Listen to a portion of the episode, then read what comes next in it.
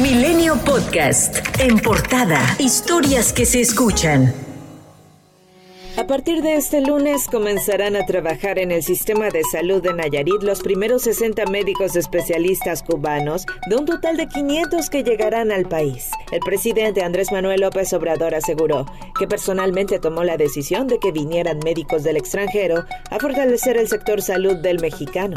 El embajador de Cuba en México, Marcos Rodríguez Costa, compartió imágenes de los médicos que llegaron este fin de semana a Nayarit y que serán enviados a zonas alejadas para brindar sus servicios en diversas especialidades. El doctor Roberto Tobar, director de atención de hospitales de Nayarit, resaltó que los médicos cubanos ya cuentan con su documentación migratoria y que se les pagará como a cualquier trabajador mexicano. Es tiempo indefinido, pero ahorita vienen con un Migración les dio un permiso de 180 días que es renovable cada, cada, institución les va a dar este, alojamiento y de acuerdo con los presidentes municipales. No, eh, aquí se va a pagar en México.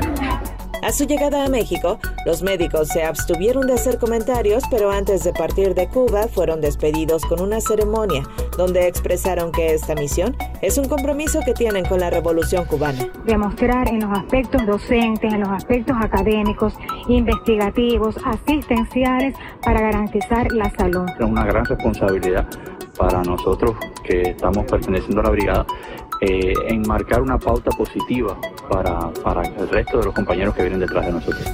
Al concluir su gira de tres días por Nayarit, el presidente mexicano dijo que el Estado está casi al 100 en médicos y especialistas y agradeció el apoyo al gobierno cubano. Adelantó que así será en todo el país.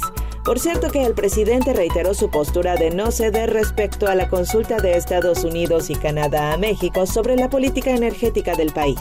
Sostuvo que hidroeléctricas, como la de El Cajón en Nayarit, estaban subutilizadas porque no querían que la Comisión Federal de Electricidad produjera energía.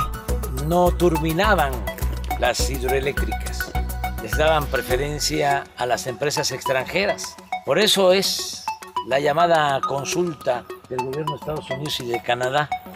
Y por eso no vamos nosotros a ceder, porque es un asunto de principios. Mediante un mensaje en redes sociales, el gobernador de Nuevo León, Samuel García Sepúlveda, se pronunció ante toda la población. Informó que Monterrey tiene un déficit del 30% de agua, equivalente a 4.000 litros por segundo. A partir de hoy, Nuevo León, en específico la ciudad de Monterrey, la zona metropolitana, estamos a un déficit del 30%. La ciudad ocupa, consume para este verano 16 metros cúbicos, 16 mil litros por segundo y estamos en 12. Esos 4 mil litros es el 30% de déficit. Indicó que nuevamente dialogarán con la industria y el sector agrícola para que migren a procesos productivos en los que utilicen agua reciclada y no potable. Además, aseguró que se contempla una tarifa progresista en la que se cobre más a quienes hagan mayor uso del servicio. En las últimas 24 horas, México sumó 6.917 nuevos casos de coronavirus y 16 muertes, de acuerdo con la Secretaría de Salud. En tanto, Víctor Sánchez Espinosa, arzobispo de Puebla, dio positivo a la prueba COVID, ante lo cual ya recibe tratamiento y por recomendación de su médico permanecerá aislado.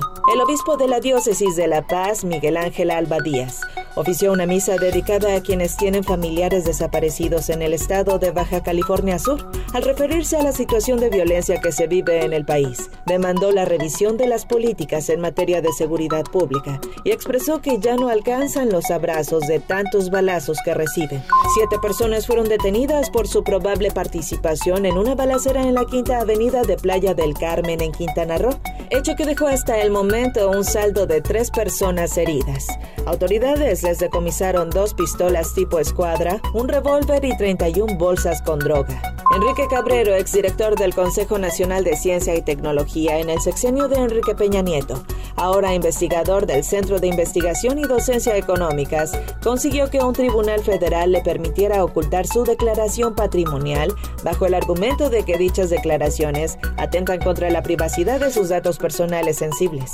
Con el fin de proteger a las instituciones, la investidura y la figura de la jefatura de gobierno, el diputado panista local Diego Garrido López consideró urgente reformar el marco jurídico local para que Claudia Sheinbaum informe sobre sus salidas de la Ciudad de México, pues señala que no es normal que haga gira en días y horarios hábiles y progresistas por la unidad y el piso parejo que promueven las aspiraciones presidenciales del canciller Marcelo Ebrard pidieron a la dirigencia nacional de Morena tomar medidas para evitar la promoción de aspiraciones personales y demandaron mecanismos y límites precisos para que haya bases equitativas de cara al 2024. En tanto, el canciller Marcelo Ebrard asistió a un encuentro con jóvenes en Ecatepec, Estado de México, donde fue recibido así.